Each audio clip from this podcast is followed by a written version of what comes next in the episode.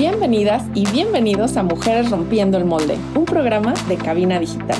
Yo soy Lorena Sánchez y en este espacio te presento a otras mujeres y bueno, también hombres que decidieron hacer eso que les apasiona, inspirándonos así a romper el molde.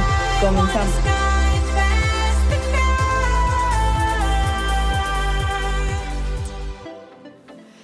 Pues bienvenidos y bienvenidas a Mujeres Rompiendo el Molde. Yo soy Lorena Sánchez y tenemos un programa, híjole, también creo que va a estar delicioso, por lo menos ya me lo estoy antojando, un fantástico chile en nogada. Pero déjenme platicarles, hoy tenemos de, de invitado en esta edición al chef Polo Vigil. Él tiene un restaurante, se llama Quelite, seguramente alguno de ustedes o más de alguno ya lo conoce, pero tiene una historia bastante, bastante divertida porque él no empezó como chef, tiene siete años apenas metido ya profesionalmente en el tema de gastronomía, pero él era diseñador gráfico. De hecho, no están ustedes para saberlo ni yo para contarlo, pero así fue como nos conocimos. Yo entrevisté hace muchos años, no saquen cuentas, hace muchos años a Polo para eh, un trabajo justamente de diseño en una, en una gran empresa, ¿verdad, Polo? ¿Cómo estás? Así es, así es como nos conocimos, Lori.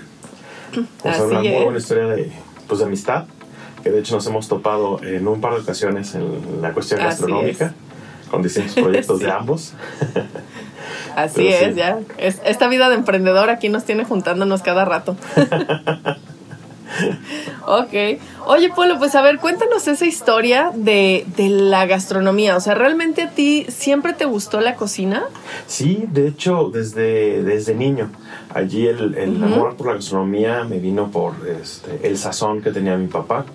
Eh, ok. Mm, Muchas personas han dicho que, que, el- que los hombres tienen mejor este, sazón que la, que la mujer, que creo que Yo es, lo digo. este, es ventajoso decirlo porque muchos de los papás que cocinan y que dicen que cocinan muy bien, cocinan un fin de semana, todos relajados, con todo el tiempo del mundo, mientras Sí, es que ese papel de la mujer, pues, digo, este, tiene que ser pues cocinar a diario para una familia donde, bueno, varían el menú y, Sí. y que no se aburran y que si este, con los hijos, con, con el tiempo medido, entonces claro que no es lo mismo, o sea, Sí, cocinar cierto. relajado que este, bajo presión, bajo presupuesto también. Entonces, Claro. Fíjate que yo- bueno. máxima que han dicho, yo digo que no, no es cierto. Hay excelente sazón de ambas partes. Este, Sí. Y pues, claro que si, si las mamás tuvieran todo el tiempo de siempre cocinar con, con, con este, así por diversión, pues, todo sería Exacto. delicioso. Con esa pasión y no con obligación, ¿no? Exactamente. sí, Entonces, pero bueno, hay, hay de todo. O sea, digo, yo conozco, por ejemplo, mi suegra tiene una sazón fantástica. ujú. Y mi esposo se la heredó, ¿no? Pero mi esposo es súper así de, él puede abrir, yo, o sea, yo abro el refri y digo, no, no hay nada de comer, hay que pedir algo. y él abre el refri, saca cosas y prepara algo así extraordinario, de la nada. Y la verdad le sale muy bueno. Y a mí a veces ni la sopa de arroz me queda bien. Entonces creo que sí tiene que haber algo ahí, cierta habilidad o gusto o algo así, ¿no? Ok, entonces, bueno, tu papá es el que cocinaba entonces. Así es. Entonces, que también viene con un gusto por comer. Creo que también eso es importante. Ok, y viene, sí, claro. Está conectado con lo que son las pasiones. Eh, en casa de mi mamá no era tanto el, el gusto por la, por la cocina, o sea, como, como tal. Ok. Este, mientras que acá sí eran antojadizos y que este, cambiar el menú, incluso a la misma hora, Sí. a, a la mera hora de la comida, donde ya están las cosas listas. Ah, no, es que se me acaba Ajá. de antojar tal cosa. Y decir, pero ya vamos a comer. No, no, no, a ver, espérame, se me antojó una salsa. Y, Ahorita y se yo la ponía a preparo. hacerla en ese Ah. momento. Y si era ¿no? el, el frenar de, bueno, pues ya hay que comer como, como sea, sino no, o sea, hay que comer rico. Entonces de allí me Ok. viene pues empezar a, a- a acercarme al, al fuego y, este, y empezar a hacerlo este, cosas. Eh, la cocina de mi papá, con respecto a lo que a mí me gustaba, es muy diferente. A él sí era muy sencilla, muy buen sazón, pero muy sencilla. Y a mí sí me gustaba complicarme la vida desde, desde chico. Entonces, Ok, ¿a qué edad empezaste como a cocinar? ¿Cómo? ¿A qué edad empezaste a cocinar tú? Híjole, pues no sé, yo creo como a los ocho años, a lo mejor. Más o No, menos. bien chiquito. Sí, y este, pues era curioso, o sea, que a mí me llamaba la atención, o sea, ver recetas en la tele. Eso era lo que tenía Ajá. a la mano. Porque, pues sí, en, en- en mi casa no hay una tradición de, de- de gastronomía como tal. Entonces, este, pues los libros que había era pues el cocina día a día, yo creo que también el que hay en, en muchas casas. Pero El cosas muy programa de la señora Zárate. Eh, Ajá. Bueno, que, que para mí era Chepina Peralta por ser de Ciudad de México. Pero Ah, a fin de bueno, cuentas, sí es cierto. era eso. Y literal me ponía a ver su programa. Y anotaba mis recetas ¿Qué y demás y tal? hacía mis pruebas. Este, ¡Qué padre! Ajá. Era, era ese, pues yo creo que sí fue el, el acercamiento, el, el, el retarme un poco, porque no era solamente aprender lo que hacía mi papá, sino Ajá. complicarme un poco más viendo esas cosas diferentes. Oye, Sí, ¿tu mamá o sea, feliz como- de que- empecé a, a experimentar. Había cosas que no me quedaban buenas, obviamente porque no sabía, Bueno, claro. porque no estudié como tal eso, Ajá. y pues ni modo, me las tenía que comer. Ok. Oye, pero tu mamá feliz de que sus dos hombres le cocinaban. Sí, bueno, fíjate que no tanto porque también el, el asunto era que todos estábamos al mismo tiempo en la estufa. Entonces no era así, ah, porque yo me cocinaba lo que yo quería, mi papá cocinaba algo que se le había antojado y mi mamá había cocinado para todos. Entonces mi mamá así como, Ok. pero yo les cociné, o sea, ¿por qué tienen que cocinar este, algo extra? Es que se me antojó y así, ay, o sea, porque no era el, eh, solamente el, ah, yo te voy a hacer de comer. Sino era, el- Ok, era- el- el- los extras. Los fines de semana que ves más Ujú. chance, pues sí. Sí, era cuando, ah, bueno, yo le voy a hacer el desayuno. Y sí, esa parte sí le, sí la libraba. Le- sí Oye, ¿y quién, quién lavaba los trastes? Ah, eso sí, de eso sí me enseñaron. Que, que el que cocina la. Sí. O sea, no había de que Ay, el tiradero no. y demás. Esas son de las cosas básicas. Oye, qué bueno, porque mi esposo te digo que es buenísimo para cocinar, pero usa 400 ollas diferentes y luego no las lava. Y yo de, ¿por qué no haces todo en la misma? sí, exacto, digo, sí. Si te van a tocar a ti, pues sí. Que, que, que cuando Sí, menos no te exacto. el tiradero. Pero, Así fue como, ok. como empecé, o sea, de, este, haciendo recetitas, cosas sencillas, que es una salsa, y me fui complicando. Este, fui después solamente cocinando para mí, porque pues eran cosas este, que no se les antojaban. Es- Y como te digo, a veces me quedaban mu- cosas muy malas. Este, A ver, platícanos un, un platillo que hayas cocinado. Hay una carne, una carne que eché a perder con que ¿Cómo este, la quería hacer con, con vino tinto, pero este le puse demasiados condimentos salados. Entonces Ajá. eh, tenía una combinación de dulce y salado bastante desagradable, no estaba equilibrada. Entonces, pues, Ajá. ni modo. Fue, ay, qué tristeza por el corte pero bueno. Yo creo que ¿Y qué hiciste? peores. ¿Te lo comiste? Sí, claro. Sí, O sea, no era que me obligaran, sino que yo lo preparé y a mí sí me daba así, pues no voy a tirar esto, ni modo. ¿Qué tal te quedó? Híjole, Claro. ahora nos voy a probar porque está muy malo. ni modo, me lo como yo. Ay, solo. sí. Oye, eso es bien triste, ¿no? Así de, hoy tengo que tirar la comida. ok, ¿y alguno que recuerdes que te haya quedado súper, súper rico? Una crema de ajo, que de hecho fue la favorita de mi papá. O sea, la preparé, Órale. a él le gustaba mucho el ajo. Y si era Ajá. justo y de, fue de Chepina Peralta. Este, después ya lo, medio la modifiqué, pero fue de los platillos, así que, que a mi papá le gustaba que yo se lo preparara. A pesar de que le pasé la receta y demás, dijo, no, no, no, házmelo tú. O sea, cuando él se lo ¿Y qué edad sí tenías, más o menos? ¿Mm? ¿Qué edad tenías? Eh, eh, sí, o sea, de 8 o 9 años, o sea, fue eso. Sí, Súper entonces, chiquito. Sí, estaba todavía muy chico. Órale, qué padre. Y a ver, cuéntanos por qué la vida te llevó a ser diseñador gráfico y trabajar en eso muchos años. Híjole, eh, fue por, bueno, de entre mis tops que de cuando quería, cuando estaba buscando escuela, este, uno era esa parte de, de diseño.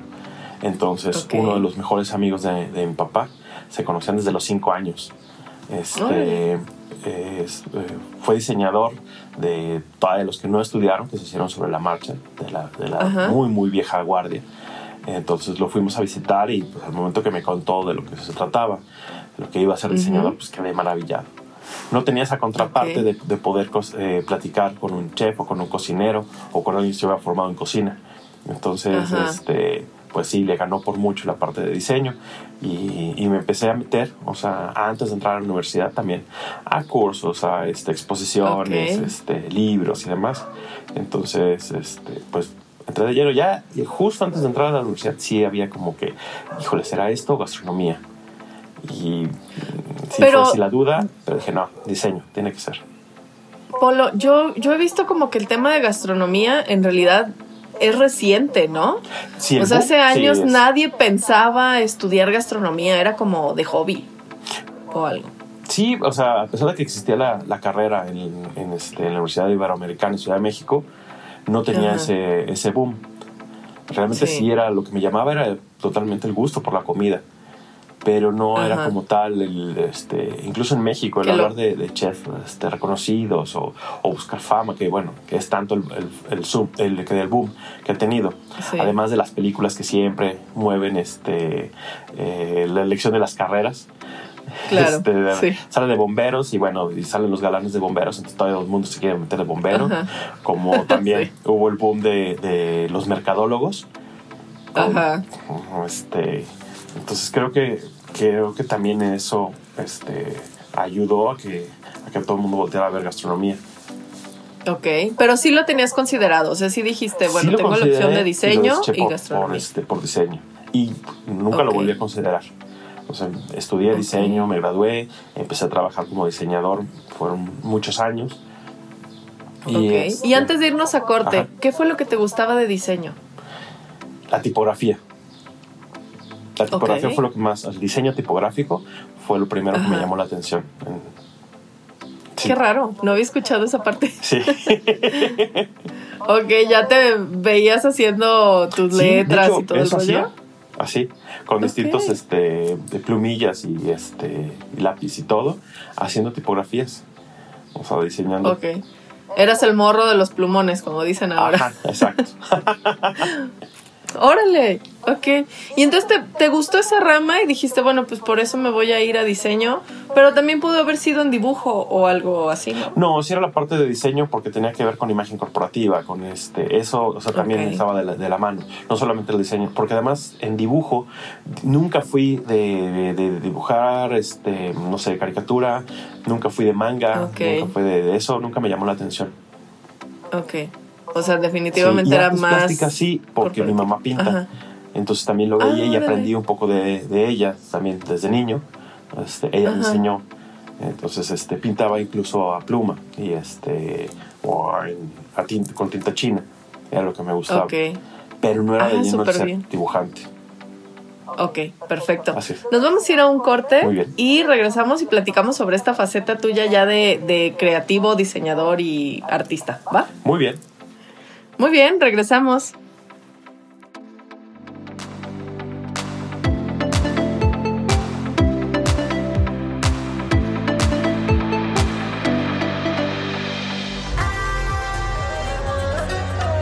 Hola galletitas, soy Scarlett. Y yo soy Mike de su programa Galleta Surtida. Acompáñenos todos los martes a las 7 de la noche para divertirnos, echar chisme e informarnos sobre todos esos temas que nos interesan a la comunidad LGBT. ¡Ey! Pero también heterosexual, porque aquí no hay espacio para las etiquetas. Recuerda, nos vemos todos los martes a las 7 de la noche por Cabina Digital. Lo que te interesa escuchar.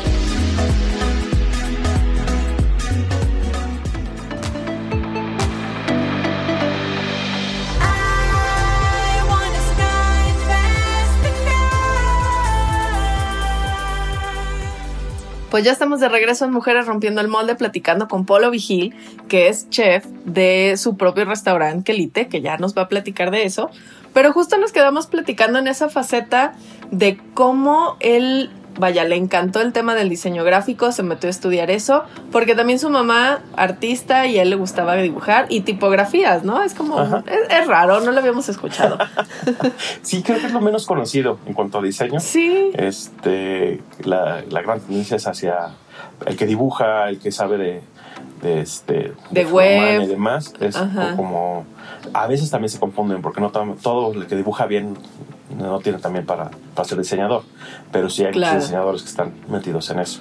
Para mí sí, Sí. primero fue la tipografía y después ya imagen corporativa y también Ajá. dentro de, bueno, una vez que empecé a trabajar fue en lo que me especialicé en el diseño de Ok. imagen, hacer manuales de, de identidad corporativa.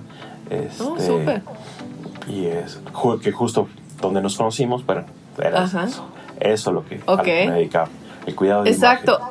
Una rama como muy eh, empresarial, por decirlo así, y pues de que espera ser Godín este, Sí. mucho tiempo, ¿no? Exacto. Aunque bueno, dentro como diseñador de repente puedes este, freelancear. Este, Ajá. por ejemplo, aquí en Guadalajara, este, uno de mis trabajos que aún, aún permanece y me da mucho gusto es Ok. Plaza Arboledas. El, logotipo se los diseñé yo y les hice todo el manual, justo antes de ¡Ay, entrar ahí a, a la empresa donde nos conocimos, tú y yo, Lor. Ajá. Ah, mira, no sabía que era tuyo Plaza Arboledas. Bueno, chicos, ya conocen. Ahora, cuando vayan a Plaza Arboledas, fíjense en el logo y se van a acordar que lo hizo Polo Vigil. Y bueno, para, para cómo se mueven las cosas, ya que sea un logo que tiene 15 años, pues Ya ya, sé. ya ha durado. Bastante. Oye, pero, ¿y tú eres de Ciudad de México? ¿Qué te hizo venirte a Guadalajara? Eh, fue una serie de, de- de cuestiones en Ciudad de México que me tocó de repente que le robaran partes a mi carro.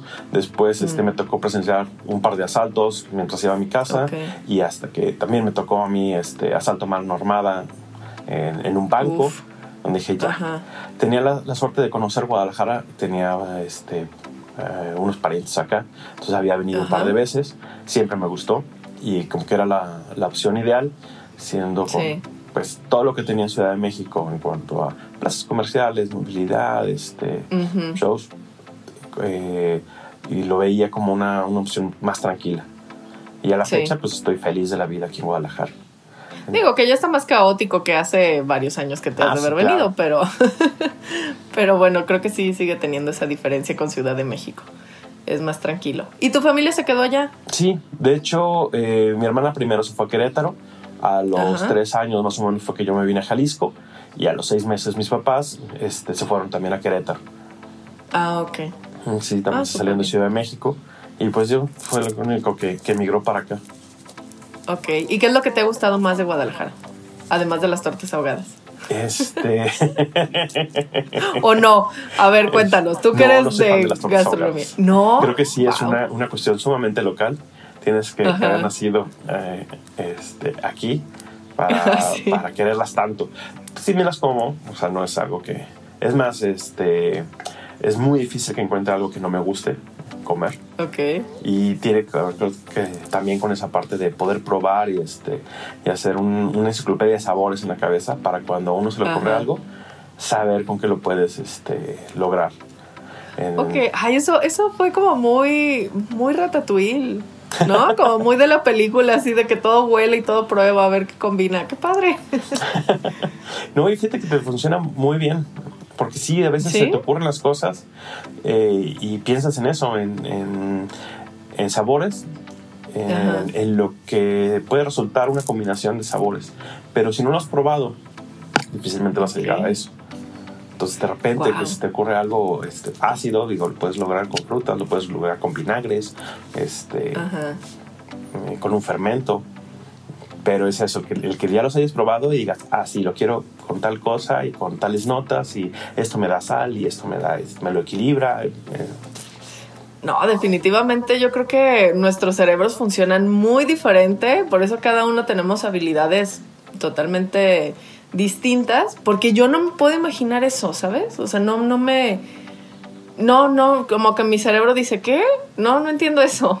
O sea, pero vaya, o sea, está padre y también igual a gente que, que tiene otras habilidades, a lo mejor matemáticas, es como que se le da muy fácil y lo, lo tiene todo al alcance de la mano, ¿no? Entonces, eso está padrísimo. No, no me había puesto a pensar en, en cómo a lo mejor funciona nuestro cerebro de manera diferente con estas habilidades. No, y como dices, en cuanto a las habilidades y gustos por, por los oficios, es Ajá. este, como dices, puedes estar muy clavado en las cuestiones mecánicas, en las cuestiones electrónicas, en, en este, el manejo de, de, ¿cómo se llama? de, de las personas, Sí. en esas habilidades sociales. Y pues cocinar es una habilidad más, simplemente que, digo que cada quien va desarrollando. No tiene que Sí. ver para nada con género, porque también cómo me molesta eso. Ay, sí. Que digan, ah, es que tienes que saber cocinar, pero ¿cómo por qué? Entonces Ajá. tú tienes que, que saber manejar una motoconformadora, ¿no? Ajá. O sea, pues no. Sí, no, está, está muy complicado. Y, y bueno, eso lo vemos a veces hasta desde niños, ¿no? Por ejemplo, mis hijos, pues yo tengo puros niños, y un día mi hijo dijo, ah, es que yo quiero una cocina. O sea, bueno, para buscarle una cocina que no fuera rosa, fue súper complicado. Ajá. O sea, yo así de, quiero una cocina, pero pues no que sea rosa, o sea, una cocina normal. Sí, exacto. No había. Bueno, nos costó mucho trabajo conseguirla, sí la conseguimos. Ah, qué bueno. Entonces él está feliz. Sí, él está feliz con su cocina. Mi esposo sí es como de, ay, una cocina, ¿cómo? Y yo, pues tú cocinas, ¿no? O sea, Pues sí, adelante. exacto, sí yo yo no cocino. De primera mano, claro que, que le va a llamar la atención.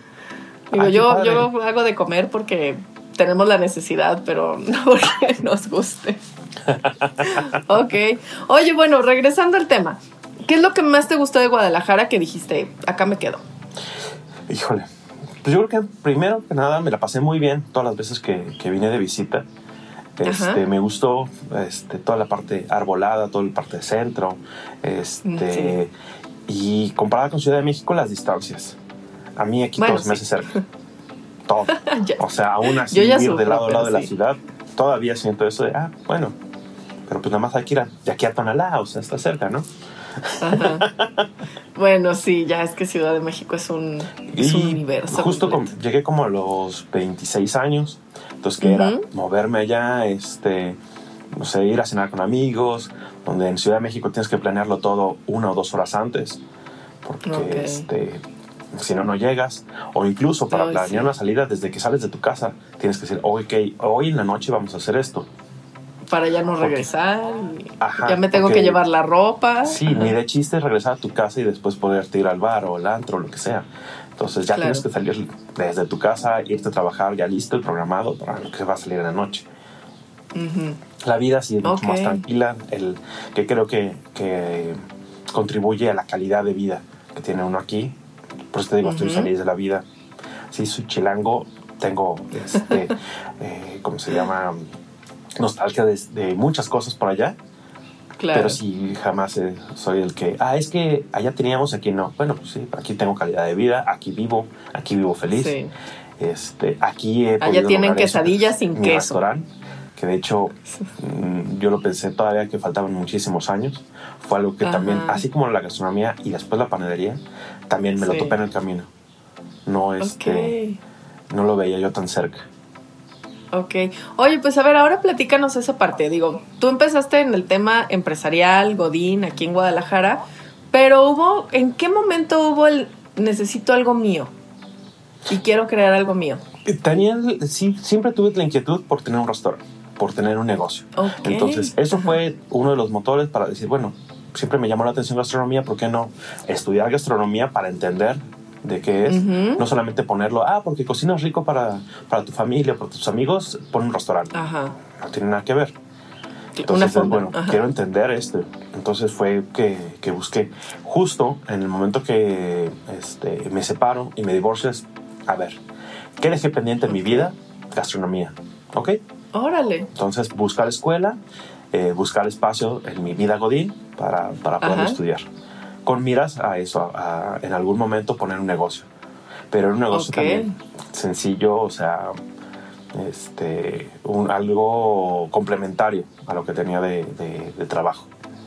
Ok. Y es Entonces fue como un makeover de tu vida. Sí, sí, sí, exactamente, tal, tal cual. Porque eh, justo vino la nutrióloga, el ejercicio, y bueno, estudiando. Ajá. Dije, a ver, va, va- va de nuevo, retomar todo. Y, este, Ok, y es así como me metí a estudiar gastronomía. Durante un Ajá. taller de embutidos, eh, nos asignan distintas tareas. A mí me, me, me ponen a hacer baguettes, que nunca los había hecho Ok. y nunca me había metido. Así como empecé desde los ocho años en cocina, bueno, eh, haciendo mis experimentos, con el pan Ajá. jamás me quise meter. Sí le tenía cierto miedo a que, Ok. que me saliera mal. Porque aparte también no Sí. tenía ese, ese mm, respaldo de alguien que me dijera, ah, no, mira, se hacen así. Entonces aquí Ajá. dije, no, pan, pan jamás. Entonces me ponen a hacerlo y dije, ay, bueno, a ver, voy a aprender. Lo vi tan sencillo esa parte porque un baguette este, es el que menos Sí. eh, ingredientes lleva. O sea, Ajá. es harina, sal, levadura, agua, ya. Entonces, Órale. Pues lo Se escucha fácil, pero yo creo que no está tanto, ¿o sí? Híjole, este. O para ti sí. Tiene su grado de dificultad, a fin de cuentas, porque lo tienes, tienes que entender al pan, porque es algo vivo desde. O sea, hasta que entra al horno, todavía eso está vivo. Entonces está comportándose, está, está creciendo, porque pues tiene todas las bacterias que están ahí leudando. Ajá. Entonces, este, tienes que entenderlo. Y si cambias el agua por aceite, tiene es- este, ciertas reacciones. Si le pones huevo, también cambia la miga. Ok. Si le pones azúcar, si le pones, o sea, todos los agregados y, y reemplazos que hagas, te van a afectar en el tipo de pan que, que va a salir. Es como mucho química también, ¿no? Sí, o sea, gastronomía es, tal cual química. Es muchísima química. A mí, ahorita, eh, de, los- de lo que me gusta, bueno, además de, de crear recetas para el restaurante, cuando eh, llega un cliente para que yo le maquile su pan y me dice, esas son mis necesidades, porque todo el mundo llega, oye, ¿a cómo vas el bollo de.? No, no tengo de línea. O sea, todo es este, sobre, sobre pedido y este, a tus necesidades. ¿De qué tamaño es la carne? ¿Cuánto pesa? ¿Qué tanto eh, se va a tardar en que la pongas en, la, en el pan? El mesero la lleve Ajá. y llegue a la mesa. ¿Cuánta humedad tiene que aguantar? Entonces, con base en eso, se le ponen ciertos agregados, no, no aditivos, sino todo es natural, Ajá. ya sea cantidades de aceite, cantidades de huevo, este, el tipo de harina, eh, este, en fin, una serie de, de- de- de elementos, todos naturales, que Ajá. hacen que tu pan se comporte de cierta forma, para que aguante una Oh. hamburguesa, o, o este, o si no, aguante algo más aguado, o si el contenido va a ser muy seco, que le dé humedad a ese contenido. Ajá. Este, entonces sí, es, es química y, y sobre, así sobre pedido, me encanta, Ajá. me encanta eh, generar recetas.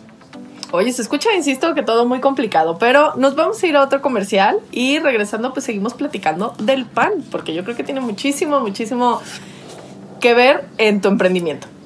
Así es. Muy bien. Muy bien. Volvemos.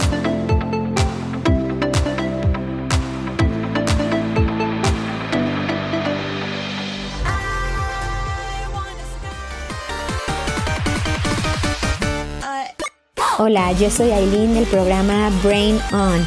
Me puedes escuchar todos los martes a las 12 con repetición los viernes a las 6 de la tarde. Brain On es un espacio para encender tu cerebro, activar tu mente y llenarlo de mucha información, curiosidades y cultura general. Esto es Brain On. Martes a las 12 con repetición los viernes a las 6 de la tarde. No te lo pierdas. Por cabinadigital.com, lo que te interesa escuchar.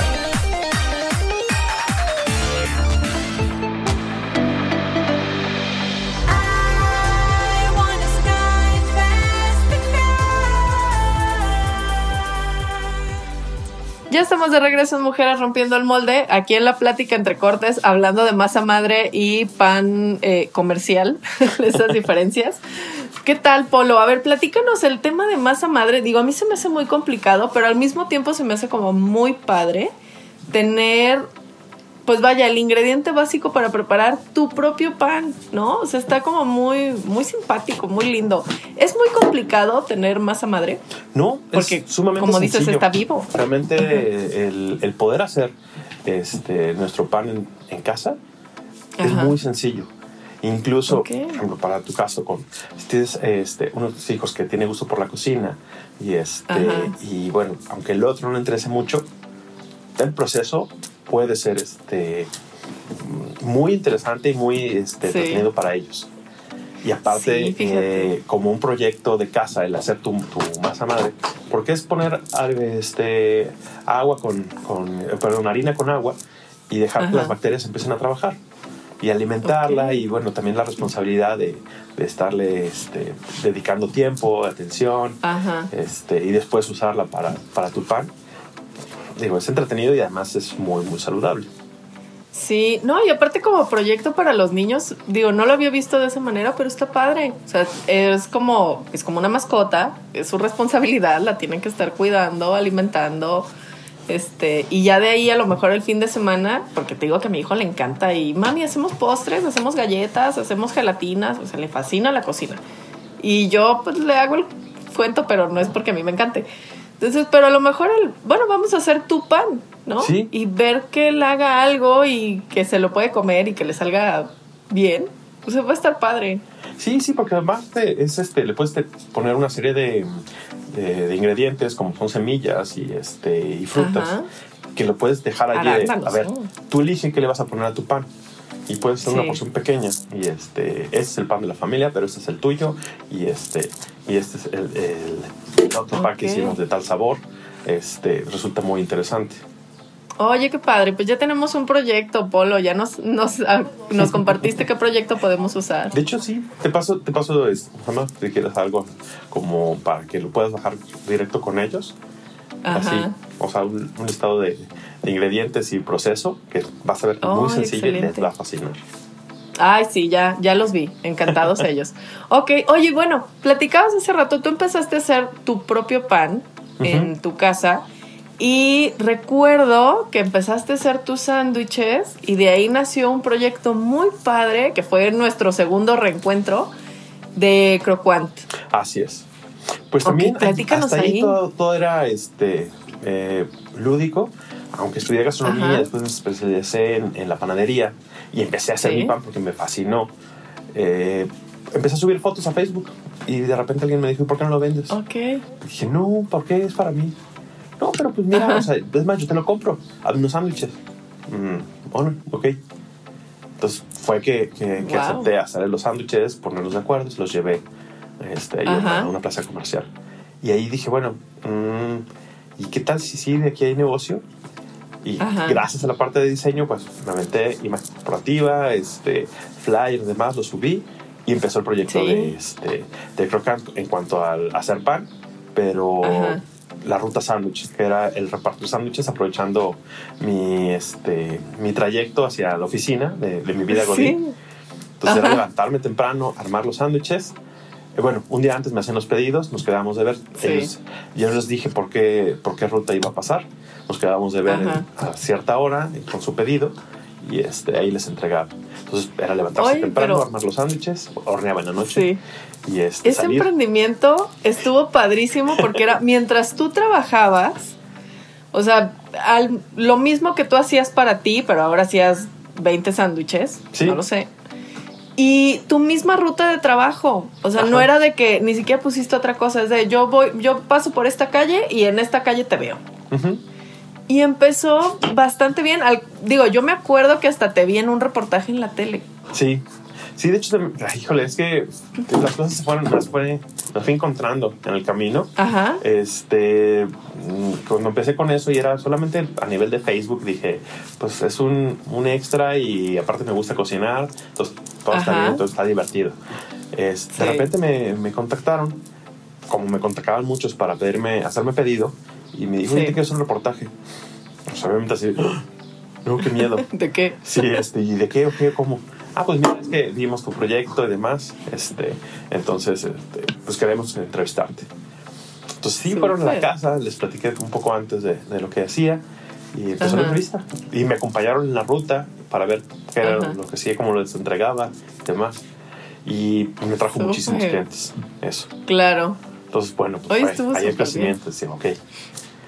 En cuanto... Fue tu primer ¿Mm? negocio relacionado con gastronomía. Sí. Pero aún así, yo todavía seguía fijo en, bueno, en mi vida Godín. O sea, esto es un Ajá. extra. Ya está ahí, ¿no? O sea, porque aparte pues, no me puedo salir y no puedo poner Claro. un, un local. Entonces, no, pues eso es, eso es diversión. Y así Ok. me aventé este, varios años hasta que también se dio encontrar un local. Y dije, bueno, a Ajá. lo mejor ahorita es el momento. Y entonces ahí puse crocante. Entonces ya era un Ok. café. que Tenía los sándwiches, hacía un poco más de repostería, ahí horneaba y, este, y también maquilaba pan para, para un par de restaurantes. Ok. Y ahí estuvo el café, o sea, casi dos años, un poquito más de dos Oh, años. Súper. Ajá. Entonces, este, ¿Y tú ya, ya dejaste de trabajar? sí. Bueno, allí en ese momento, ¿no? Yo seguía con mi vida, tenía que llegar a las 6 de la mañana a hornear, este, dejar todo listo y a las 8 me iba a la oficina y dejaba a alguien encargado Wow. solamente de la venta. Y bueno, y de Ajá. hacer los sándwiches. Pero yo Ajá. seguía con mi vida godín. Y ya en la tarde salías y volvías. Todos los Ok. días así, a las 6 de la mañana a hornear. Dos años, así te la aventaste. Sí. Y, o sea, ¿qué, qué estragos trajo a tu vida a dormir tan poco? Nunca he dormido mucho. Entonces, Ok. por lo regular, yo con 5 horas ya estoy del otro lado. Entonces, Ay, sí, no, no. no. No, me impactaba tanto. El sábado aprovechaba para ir de compras, porque también era pues, mi único día libre. Entonces, surtía todo lo del, lo del café. El domingo descansaba. Ajá. Y el lunes otra vez. O sea, levantarme temprano, Ok. hornear, irme a la oficina. Ok. Así- ¿Y en qué momento dijiste, ya no quiero ser Godín? O ya me puedo permitir no serlo. Híjole, eso es sumamente reciente. ¿Sí? Apenas en eh, el 30 de abril de este año fue que dejé la, la vida Godín. ¡Wow! O sea, que Elite lo abriste tú todavía trabajando. Sí, claro. De hecho, en plena pandemia y Ajá. pues también aprovechando la parte de, de- del home office, Sí. pues y adecué un espacio. Bueno, una vez que tuve lo, del- lo del café, se, se dio también. Yo no pensaba poner el restaurante. Ajá. Dije, bueno, con mi café está muy bien. Ajá. Este, y ahí me la llevo, tranquilo. Y de repente eh, cayó esa, esa oportunidad. Un amigo eh, traspasaba su espacio porque se iba a uno más grande. Ok. Dije, aquí es. O sea, le hablé a un, a un muy buen amigo que es este chef que lleva mucho tiempo en el, en, en el medio, que es este Jonathan Dávalos. Ajá. Él ya había tenido restaurantes, este, estuvo como encargado de. Bueno, pues empezó como encargado de cosas. Bueno, no, empezó como loza Ah, desde los ok. 17 años. Órale. Después ya este, muy, muy joven le dieron un puesto de encargado de cocina. Este, empezó como chef. Ujú. Este, en fin. O sea, se sabe el manejo. muchísima Ajá. carrera en esto. Y le hablé y le dije, oye, hay esta oportunidad, ¿cómo la ves? Curiosamente, él me respondió el, mm, pensando que yo le hablaba para que me asesoraras. Entonces me dijo, ah, mira, fíjate en esto, esto, esto, esto, revísalo, negocia y demás. Ok, perfecto, ya me quedó claro. ok, va. Oye, pero te hablo para esto. ¿Te quieres asociar? Ok. O sea, fue así, pasó un segundo y me dijo, sí, perfecto, listo. Ah, ok. Bueno, eh, porque aparte yo estaba por bajarme del, del, del auto para, para hablar con esas personas. Ajá. Le dije, ah, ok, ahorita te hablo, a ver qué, qué obtengo. Ok. Me bajé, lo negocié, lo cerré y ya le hablé, dije, listo. Ya está. Empiezas el lunes. Para montar esto. Órale, o sea, estuvo así de rapidísimo. Y bueno, lo que platicábamos también antes de empezar la entrevista, que, que Kelite pues empezó justamente en marzo, en marzo de 2020. Ajá. ¿Y cómo te fue? El, el local nos entregaron el día 2, que fue el lunes, Ajá. 2 de marzo. Eh, híjole, fueron... eh, un equipo estaba dedicado a lo que era la, la cocina, a remodelarla. Sí. porque pues, también digo, no nos adecuábamos con esos espacios.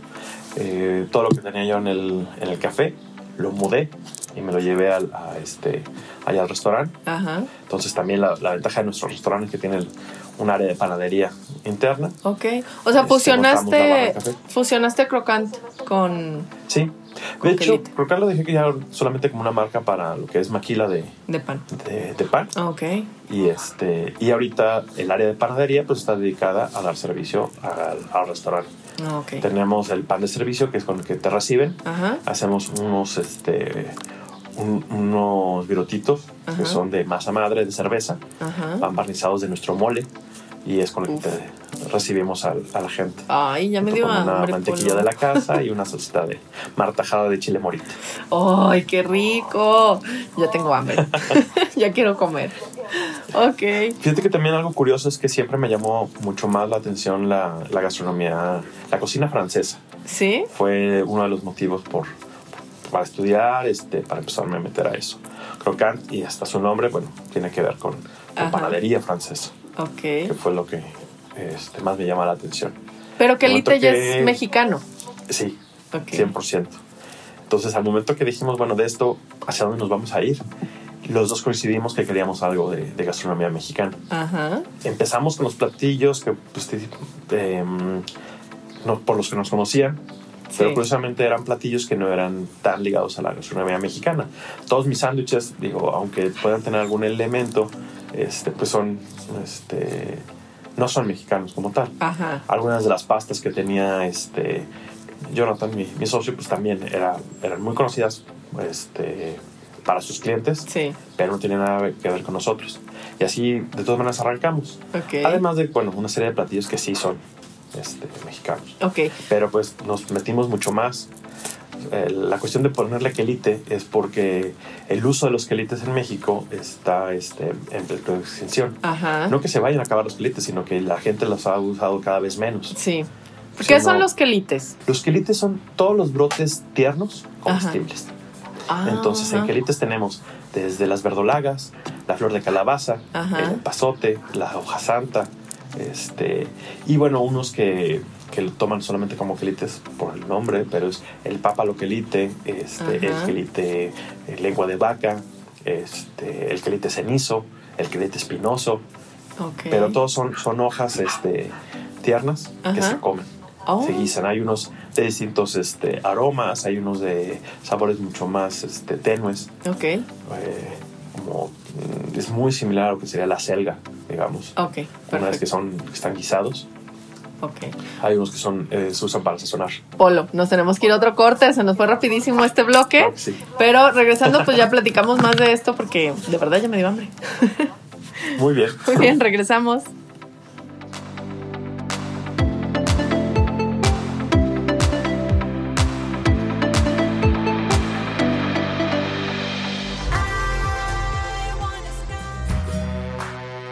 Sabemos que esta cuarentena ha sido difícil para todos. Pero Cabina Digital está consciente de ello, así que si gustas anunciarte aquí y expandir tu negocio o crecer las ventas de tu negocio durante esta pandemia, escríbenos al correo de cabinadigital.com y te podemos decir cómo hacerlo. Cabinadigital.com, lo que te interesa escuchar.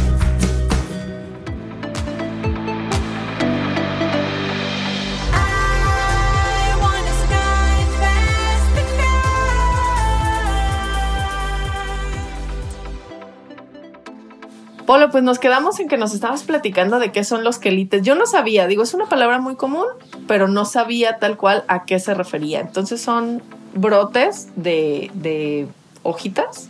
Sí, sí, sí, literal. Son, Ok. son hojas de plantas este, de todos los tamaños. O, por ejemplo, flores, en el caso de la flor de calabaza, como tal. Ah, ese también es un quelite, que son comestibles. Ajá. Entonces nos dimos cuenta de que cada vez se usan menos, entonces nos llamó la atención ponerle nombre y empezar a, a promover el uso.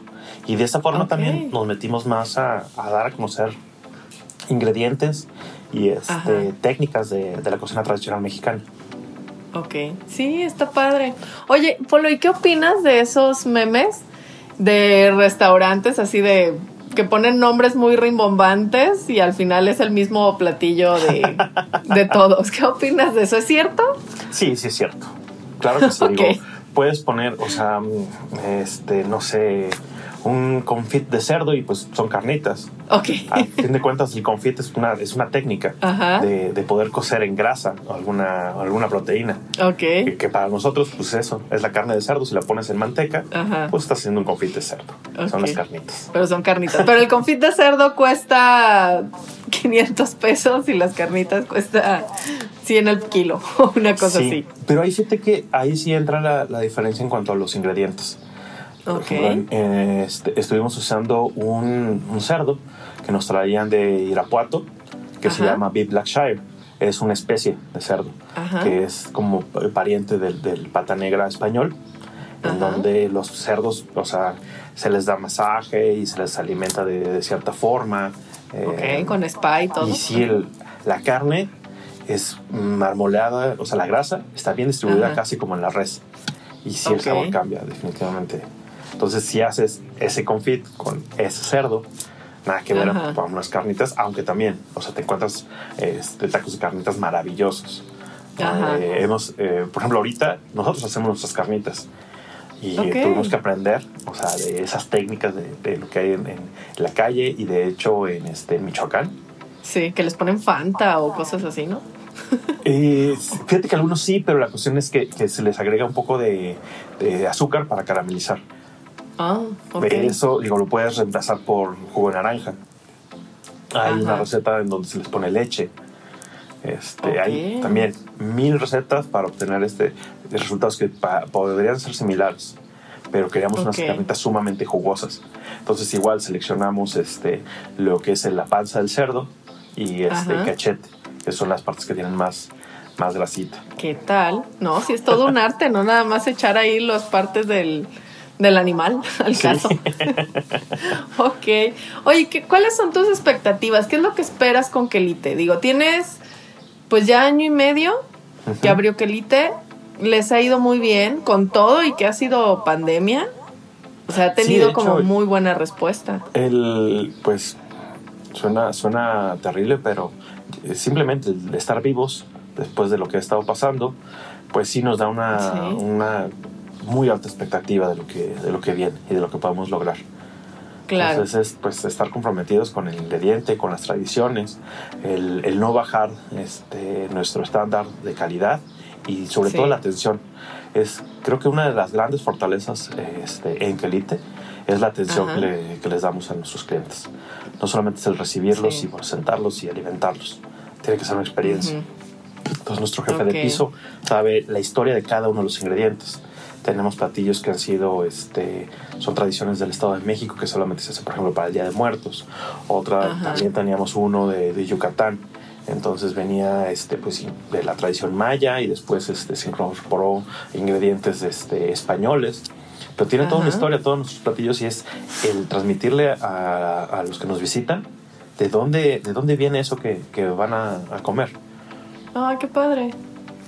Oye, ¿y ¿cuántos colaboradores tienes? Actualmente somos ocho ahí en el, en el restaurante. Ok. Y socios nada más tienes dos. Bueno, Solamente uno, y tú. Bueno, pues. sí, solamente Ajá. somos dos socios. El chef Jonathan, Ok. este, Dávalos y, y yo. Pero finalmente ustedes son los que cocinan. Sí, bueno, somos los que marcamos la pauta, porque también ahorita Ajá. ya tenemos un equipo de cocineros, son muy jóvenes. Este, ahorita este, la edad de, de mi cocina es de 21 años. Órale. Ajá, son todavía este, estudiantes que también gracias a, a la modalidad de, de, este, de quédate en casa, Sí. este, se pudieron integrar ahí con nosotros y han aprendido Ok. muy muy rápido la verdad son, son chavos que les he echado muchísimas ganas este estoy feliz de la vida con, con nuestro equipo entonces Sí. sí. les transmitimos las recetas estamos ahí revisando y este y Ujú. obviamente los, los estamos apoyando pero Ok. pero ahorita ya nos dan chance de solamente estar de repente supervisando cuando el ritmo baja y padre. un trabajo excelente Súper bien. Oye, ¿y son más hombres o mujeres? Eh, tenemos ahorita solamente una mujer en el equipo Y ahí nos quitamos el tema de que las mujeres son las que cocinan, ¿no? O sea, hay muchísimos hombres que también les encanta cocinar. Sí, sí, sí, sí, la verdad, y todos, pues sí, lo hacen, hacen muy bien su trabajo. La ventaja de ahí es que también los rotamos, entonces les, les damos este, pues todas las bases de lo que es servicio. Tienen que pasar Ajá. por esa área, tienen que pasar por panadería, tienen que pasar por loza, Ok. que es una de las áreas este, fundamentales en un restaurante. Este, puede estar todo perfecto, todo el mundo cocinando, pero los platos se ensucian, se, se, este, acumulan Hay que lavar.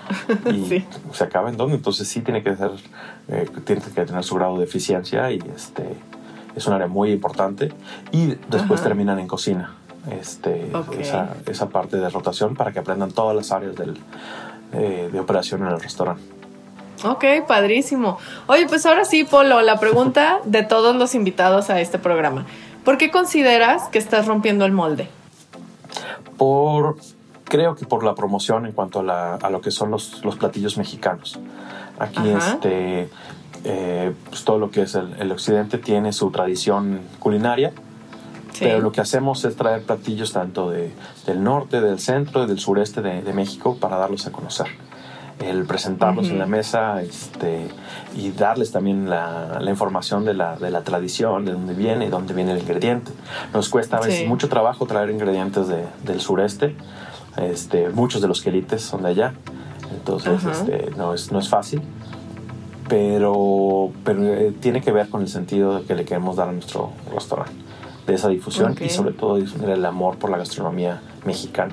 Ay, qué padre. Qué rico. Y pues bueno, ahora sí, Polo, pues ¿dónde te podemos encontrar? ¿Cuáles son los platillos de este mes? Yo ya de verdad quiero ir por mi chile en nogada, yo soy súper fan. Entonces, a ver, Los cuéntanos. chiles en nogada todavía los vamos a tener todo septiembre. Es un platillo fuera Ay, de, la, rico. de la carta, solamente es por, por temporada. Pero también nuestra Ajá. carta cambia cada más o menos tres meses, dos meses, dependiendo Ok. de los ingredientes que están este, Claro. vigentes. Entonces, de, de- de acuerdo a su temporalidad, por ejemplo, ahorita estuvimos usando todo lo que fueron los hongos, gracias a las lluvias. Ajá. Este, Y entonces va cambiando nuestra carta en base a eso. No tenemos un, un platillo que se quede. A veces con, Ok. híjole, con todo el dolor del corazón los tenemos que, que quitar a pesar del éxito que hayan tenido para darle paso a, a nuevas cosas. Ahora en, Oye, ¿cuál ha sido, perdón, Sí, cuál sí. ha sido el, el platillo más exitoso que has tenido? Fíjate que depend- en cada carta hemos tenido cosas. Tuvimos uno que fue el Ajá. chile encofrado. Era un chile poblano relleno de, de carnitas, envuelto en Ajá. masa. Iba todo decorado con motivos este, nahuas. Y, este, y se freía. Iba sobre una, una salsa de, de este, de chile guajillo. Ok. Este, hemos tenido pues el mole, que es también de ese sí es insignia, lo seguimos usando en, de distintas formas. Lo tenemos como protagonista, lo tenemos como salsa, bueno, como, como un espejo dentro de una proteína, pero el Ajá. mole lo hacemos desde cero, desde tostar todos los ingredientes y esa es una receta que Wow. por ejemplo, este, el chef Jonathan, mi socio, ha ido perfeccionando y, este, y pues es de las consentidas, entonces ese como tal sí sigue este, vigente y ese va a seguir. Ay, qué rico. Este, y sí hemos tenido cosas interesantes que, te digo, que tienen que ver con, con historia y demás. Teníamos una sopa de, Ajá. que se llama sopa milpa, que son los, era flor de calabaza, champiñones, este, calabaza. Y este, Ay, qué sabroso se oye. pero, este, pero va cambiando. Y bueno, este, con- toda Aquelite, bueno, se ubica en la colonia americana. Está en Pedro Ajá. Moreno, de 78 eh, A, entre. Argentina y Prado. Estamos como a cuadra y media antes de Enrique Díaz de León. Ok. Ay, perfecto. Pues la verdad bastante ubicable. En cuestión de estacionamiento, ¿qué tal? Eh, pues, en la que, ¿cómo se llama? Hay estacionamientos de los de, mm, ¿cómo se llama? Parquímetro, en toda la Ajá. calle. Tenemos, este, pero sí tenemos lugares fuera del restaurante. Ujú. este, Ok. entonces, digo, no está tan, tan complicado ahí la, la zona. Ok. ¿Y en redes sociales cómo te encontramos? Estamos como quelite.gdl, tanto en Facebook como en Instagram. Ok. Y tienes tú tus redes sociales también. Así es. Estoy como Polo Vigil Chef este, en, en Instagram y este Polo Vigil en, en Facebook. Ok. Última pregunta, Polo. Ahora sí, ya casi para irnos. ¿Sigues trabajando en la parte de diseño gráfico o ahorita ya lo tienes? Está solamente Todo dedicada a, a lo que es este el restaurante. Es a donde ahora estoy aplicando todo lo de diseño gráfico. Llevamos ahí lo Ok. que- todo lo que son las redes sociales, este, pues el diseño de los flyers y demás, pero ya solamente allí. Ya ahora sí Ok. el diseño gráfico es una parte complementaria y gastronomía pues el, Es es, el tu estelar negocio principal. día. Ok. Y Crocant, que sigue siendo ahí pues lo de la maquila de pan. Exacto. Ah, Este, maquilamos para, para otros restaurantes y este, Ujú. para otros negocios pequeños el, todo lo que es el, el pan de distintas formas. O sea, ya sea salado dulce. Ajá. Eso es a lo que está dedicado Cocante. Ok, oye, pues padrísimo, me ha encantado, de verdad, mira, ya, ya tengo hambre, me está rugiendo la panza. Está- estuvo deliciosa la plática contigo, Polo, qué gusto de nuevamente volvernos a encontrar. Y pues bueno, digo, ya tienen aquí historias como la de Polo, que cambió de carrera hace siete años, que empezó otra vez con gastronomía, pero realmente dejó su empleo hasta hace... Hace un ¿Seis par de meses? meses apenas. Sí, Este, sí, sí, pues muy estoy feliz poco. del cambio. Exacto, entonces no hay nada de que chicos, ay, esa me fue la vida y ya tengo 30 y ya no hice nada. Al contrario, todavía tenemos muchas oportunidades de realmente dedicarnos a hacer lo que nos gusta y vivir de lo que nos apasiona. ¿Verdad, Polo? Así es. Muy bien, pues muchísimas gracias Polo por acompañarnos en esta edición. Muchísimas gracias a todos por escucharnos. Y por favor visiten las redes sociales de Mujeres Rompiendo el Molde, de Cabina Digital y por supuesto de Quelite y de Polo Vigil. Ah, muchísimas gracias a ti, Lore. Ha sido un placer estar aquí contigo. No, de verdad el placer fue mío. Y pues nos encontramos en la siguiente edición. Hasta pronto. Hasta luego.